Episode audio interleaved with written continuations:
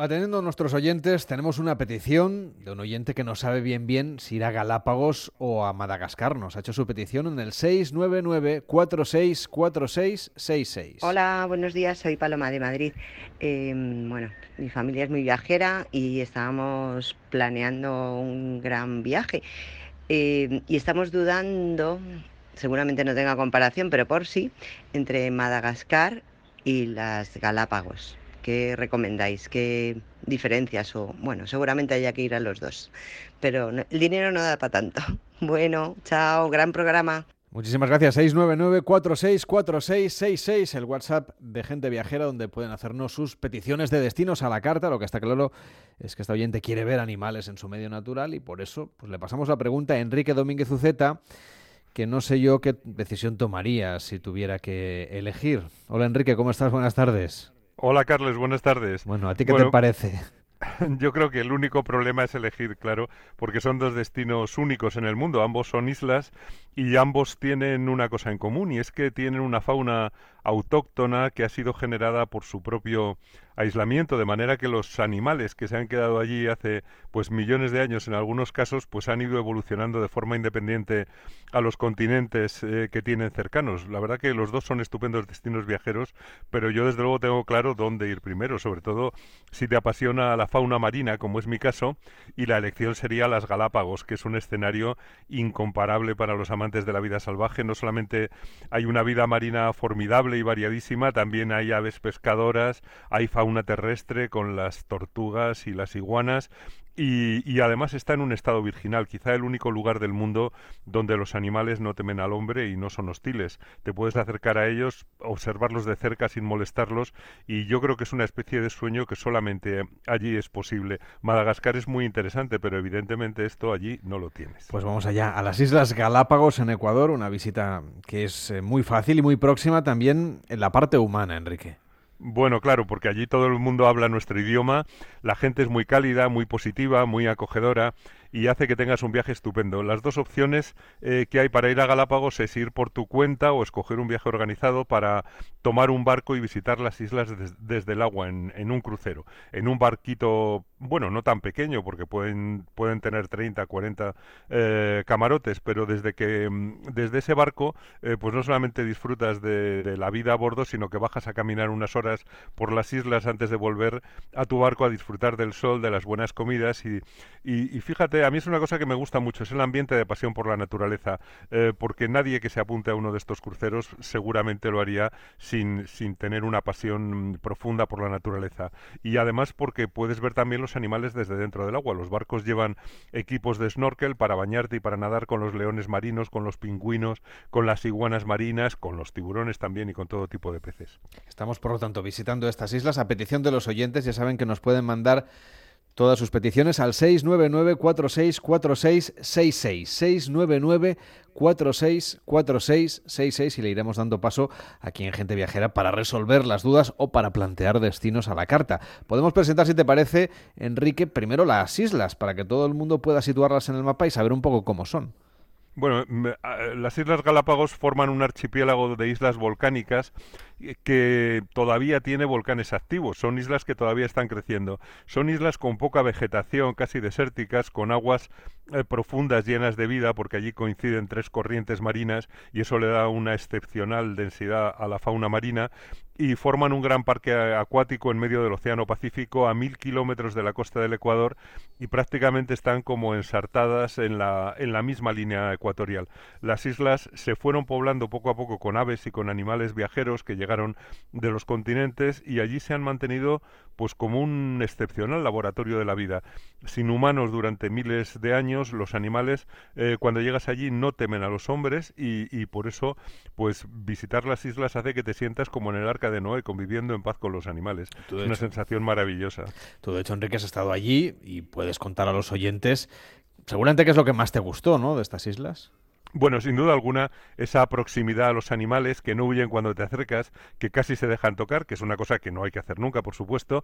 Eh, hay que tener cuidado también, fíjate, caminando por allí con las iguanas marinas para no pisarlas, porque son del mismo color de las piedras, pero, pero estar al lado de los animales en su vida cotidiana, casi como si te hubieran adoptado, pues eso es una sensación que, como te decía antes, solamente se produce allí. Se suele, se suele acceder a Galápagos por la isla de Santa Cruz, por Puerto Ayora, que es una ciudad pequeña, muy cosmopolita, llena de agencias, de hoteles y de restaurantes que atienden a los viajeros antes de que se dispersen por las 13 islas mayores, seis menores y dos centenares de islotes de naturaleza indómita. Prácticamente todo es parque natural, todo está protegido y puedes embarcarte o visitar desde allí las grandes islas habitadas que son Santa Cruz, eh, San Cristóbal, Isabela y Floreana y navegar luego hasta los lugares de interés eligiendo personalmente tu itinerario si vas por tu cuenta. Estoy seguro, Enrique, de que además aprovechaste supongo, ¿no? Para bañarte con la fauna marina que nos has dicho que tanto te gusta.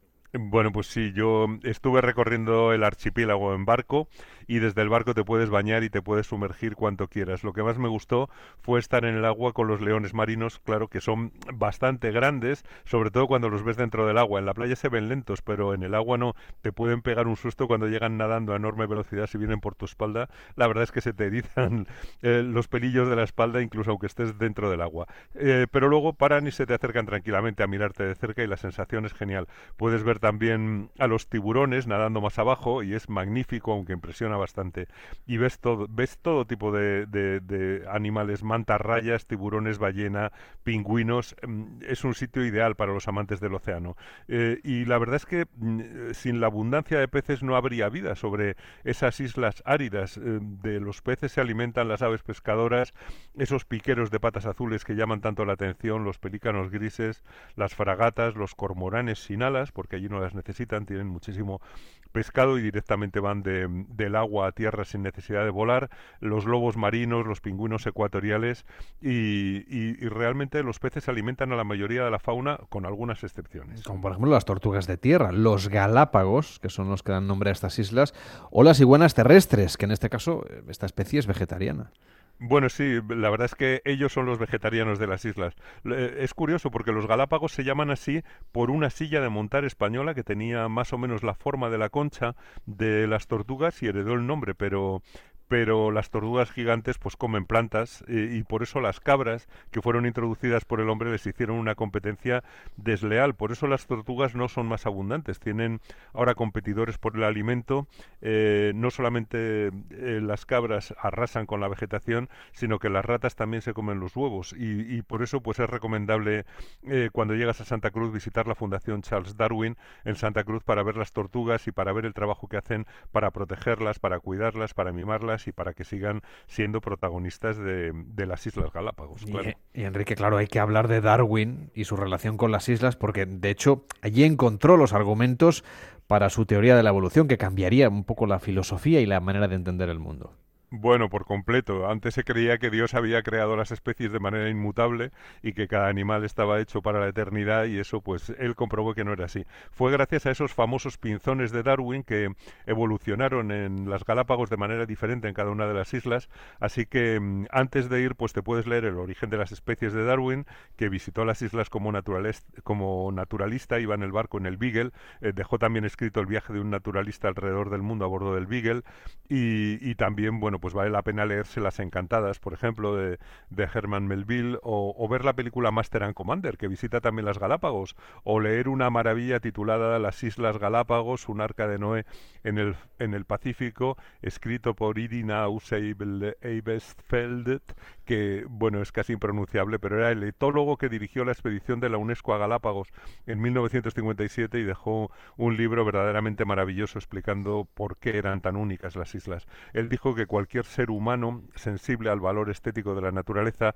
intacta, pues disfrutará el privilegio de asomarse a uno de los escenarios más originales y fascinantes del planeta. Yo creo que son palabras muy acertadas. Pues aunque la oyente decidiera finalmente a dónde va, yo creo que está muy claro la, la predilección de Enrique, un viaje que suele ser un sueño cumplido. Así que, ¿qué recomendaciones le podemos dar a esta oyente que quería acabar de explorar alguna de estas zonas tan ricas en naturaleza en el planeta? Bueno, pues como siempre, yo creo que hay que ponerse en manos de una buena organización. No es el viaje más barato porque llegas a un sitio en el que todo tiene que viajar desde el continente, incluso el agua eh, potable. Normalmente se vuela a Quito y de Quito a Guayaquil y Galápagos a Santa Cruz. Hay que pagar por viajar a las islas una ficha de migración.